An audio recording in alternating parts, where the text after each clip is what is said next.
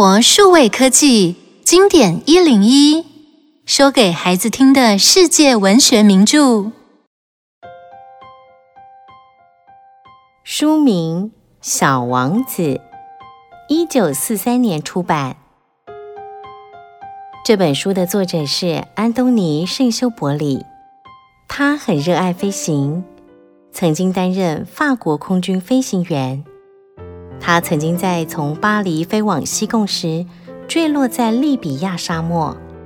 小王子故事中，在沙漠里的飞行员，就是来自作者自己的真实经验。遗憾的是，安东尼在最后一次飞行任务中失踪了，人们一直没有找到他。也许他真的去了小王子的星球了。让我们一起听故事吧。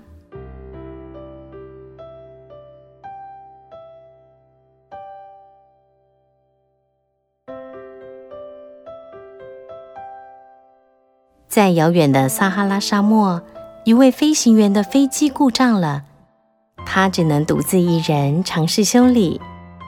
然而，奇妙的事情发生了，在天正要亮的时候。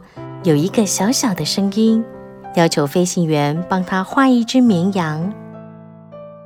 于是，飞行员就这样认识了住在 B 六一二行星的小王子。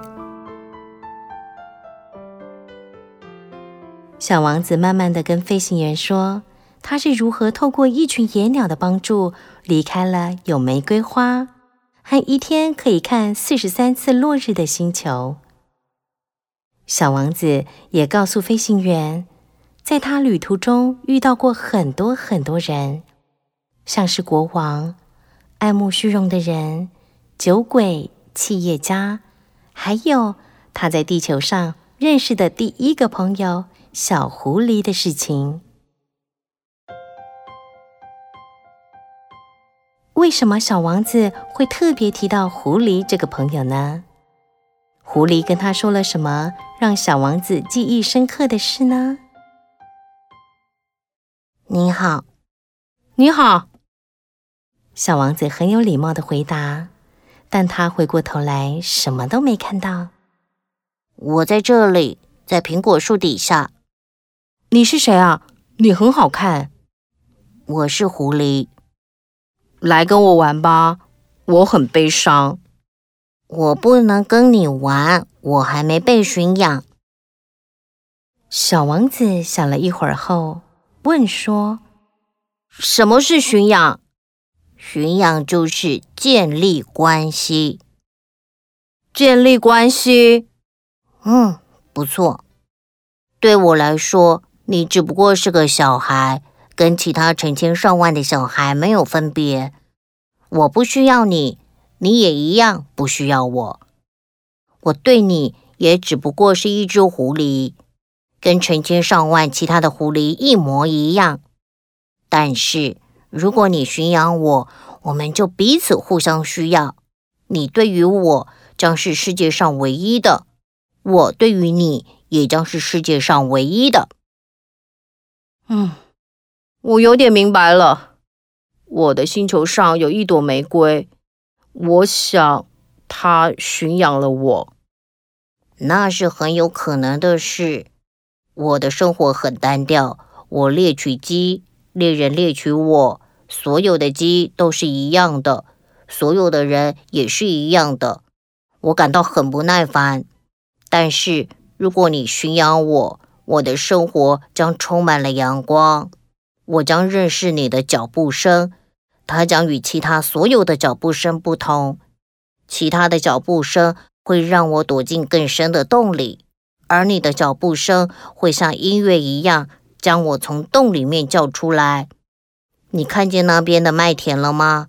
我不吃面包，麦子对我一点也没用。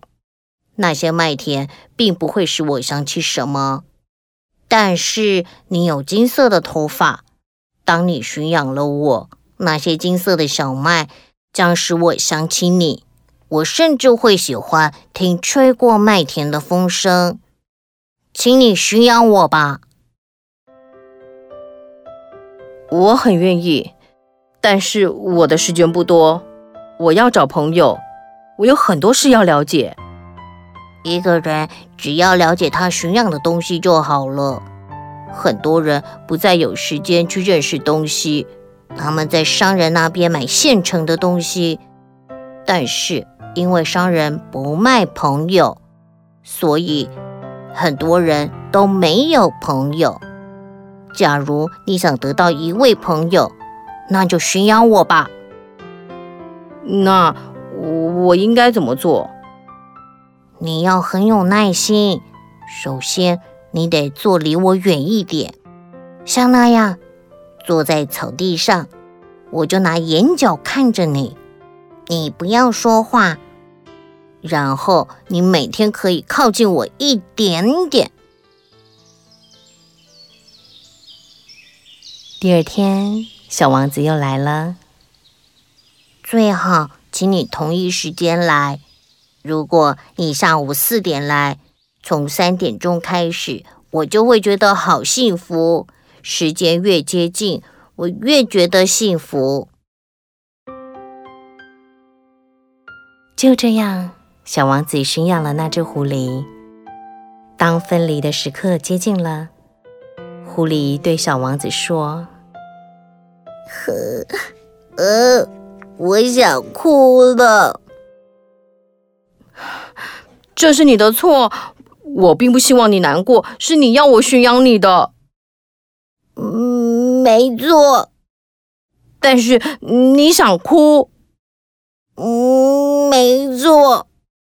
啊，这样说来，你一点好处也没得到啊。我得到了，因为那些小麦的颜色。狐狸继续对小王子说。你去看看草原上的玫瑰花，你一定会知道，在你星球上的那朵玫瑰花是世界上唯一的。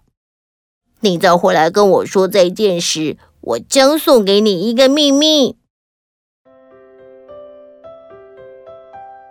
小王子跑去看那些玫瑰花，然后对着玫瑰花说：“你们一点也不像我那朵玫瑰花，你们什么也不是。”没有人驯养你们，而你们也没驯养过任何人。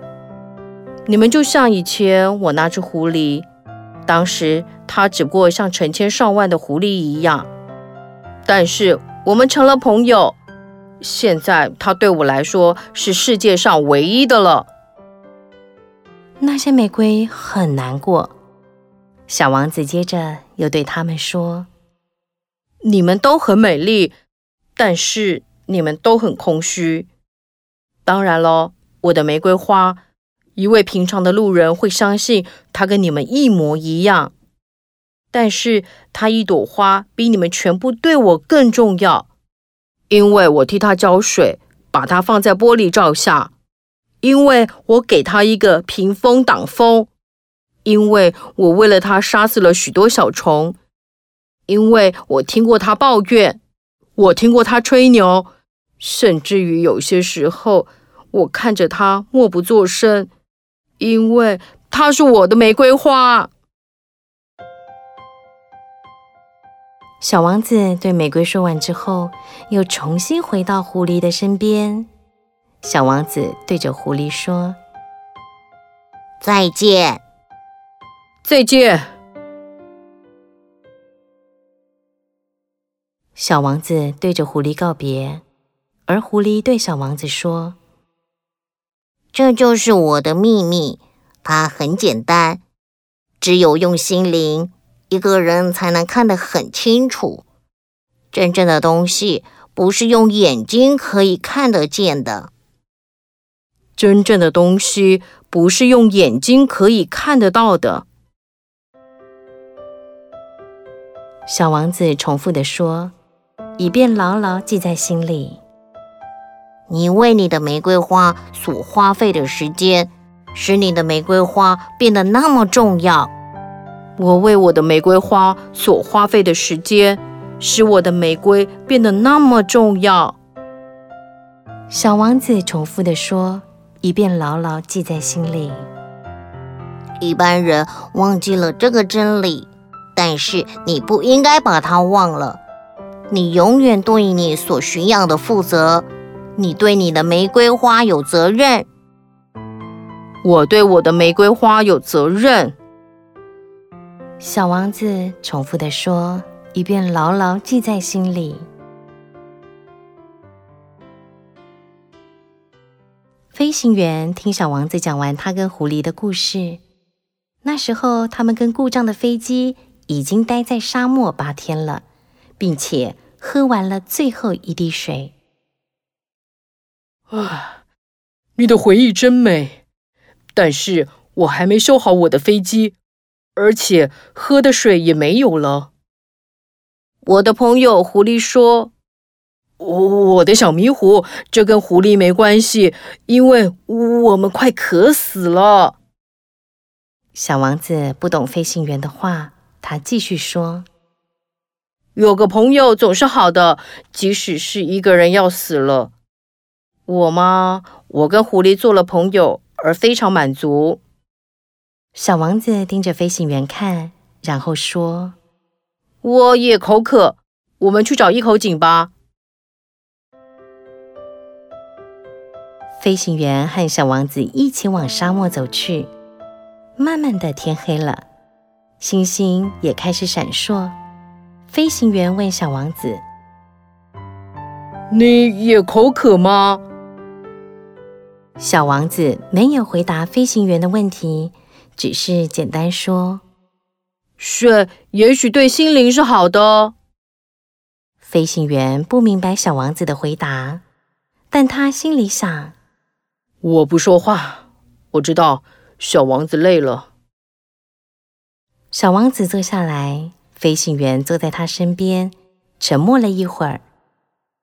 小王子继续说：“那些星星很美，因为有一朵花藏在那里，而我们看不见。”当然了，飞行员回答，然后默默看着月光下的沙丘。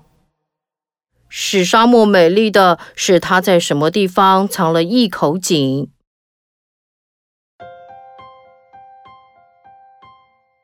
这时候，飞行员才突然明白了，想起自己还是个小孩子的时候，曾住过一栋古老的房子，传说有宝藏埋在里面，当然没有人发现过，甚至也没有人去找他。可是，这个传说却让整座房子充满神秘，因为房子深处隐藏了一个秘密。是的，不管房子、星星还是沙漠，使它们美丽的是看不见的东西。我很高兴你同意了我的狐狸的话。小王子雀跃的说着，然后。小王子睡着了，飞行员抱着他重新赶路。我很受感动，我好像抱着一件很脆弱的宝物。我甚至觉得地球上再也没有比它更脆弱的东西。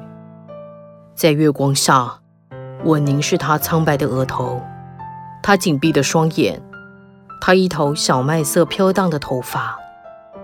我对自己说。我所看到的只不过是外表而已，最重要的东西是看不见的。就这样走着，天亮前，飞行员和小王子发现了一口井。听完小王子的故事，想一想，你觉得有什么最重要，但是没办法用眼睛看见的东西？你有过旅行经验吗？你还记得旅行中认识的人、交到的朋友吗？